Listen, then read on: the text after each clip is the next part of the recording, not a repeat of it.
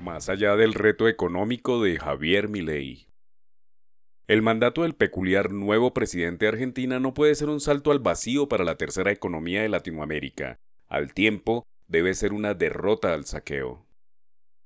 Argentina fue una gran potencia mundial entre finales del siglo XIX y comienzos del XX. No solo su PIB era uno de los más grandes del mundo, sino que el ingreso per cápita de los argentinos superaba al de países del primer mundo de hoy. Pero una seguidilla de golpes de Estado militares más dos o tres administraciones puramente populistas han convertido a ese gran y rico país en un fracaso económico. Argentina no solo es un país de esquina donde se encuentran dos océanos, su territorio fértil alberga las más grandes plantaciones de cereales, al tiempo que sus llanuras son el sustento de una ganadería muy competitiva a nivel global. Es rico en petróleo, gas, poliminerales y cuenta con un buen nivel en su educación, pero el resto es un desastre. Es un país altamente subsidiado. De los pocos en el mundo en donde la pobreza aumenta en lugar de ceder, es un disparador de migrantes a Estados Unidos y Europa, y una economía asistencialista que no logra generar milagros empresariales. Solo brillan en la región Globant o Mercado Libre, multilatinas, que han tenido que avanzar hacia el norte para poder crecer de manera orgánica.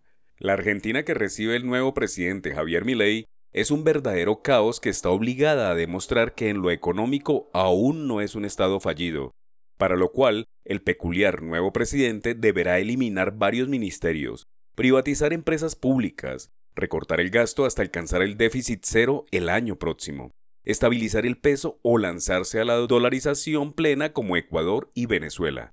Pero ante todo, ley debe generar confianza y convencer a los argentinos que el camino al desarrollo, o mejor, al regreso a un país del primer mundo y salir de una economía de frontera, tiene que ver con hacer dolorosas reformas económicas que generarán multitudinarias protestas contra las políticas de estabilización que bajen una inflación de 140% flagelo que pone a Argentina en el listado de los peores países en términos de costo de vida de toda la historia.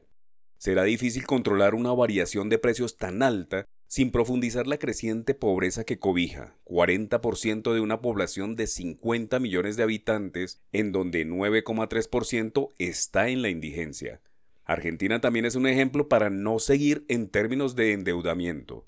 En 2018, el Fondo Monetario Internacional, FMI, le otorgó un préstamo de 44 mil millones de dólares como rescate económico que evitó la cesación de pagos. No obstante, Argentina no cumplió con los plazos en tiempo y forma, y a Milei le corresponderá renegociarlos para no seguir asfixiando la economía. Los dos verdaderos problemas que enfrenta el nuevo presidente son la oposición oscura y populista experta en el manejo del discurso de los peronistas, que siempre han derrotado a sus opositores en el mediano plazo, y el peculiar mandato de Milei que tiene poderosos rasgos de populismo. De momento, los mercados han visto con buenos ojos el cambio de administración. Todo dependerá de las privatizaciones y los recortes para salir de la crisis. La reactivación económica prometida para entre 18 y 24 meses es poco viable en un país con tantos problemas de competitividad, productividad y de destrucción de valor nacional.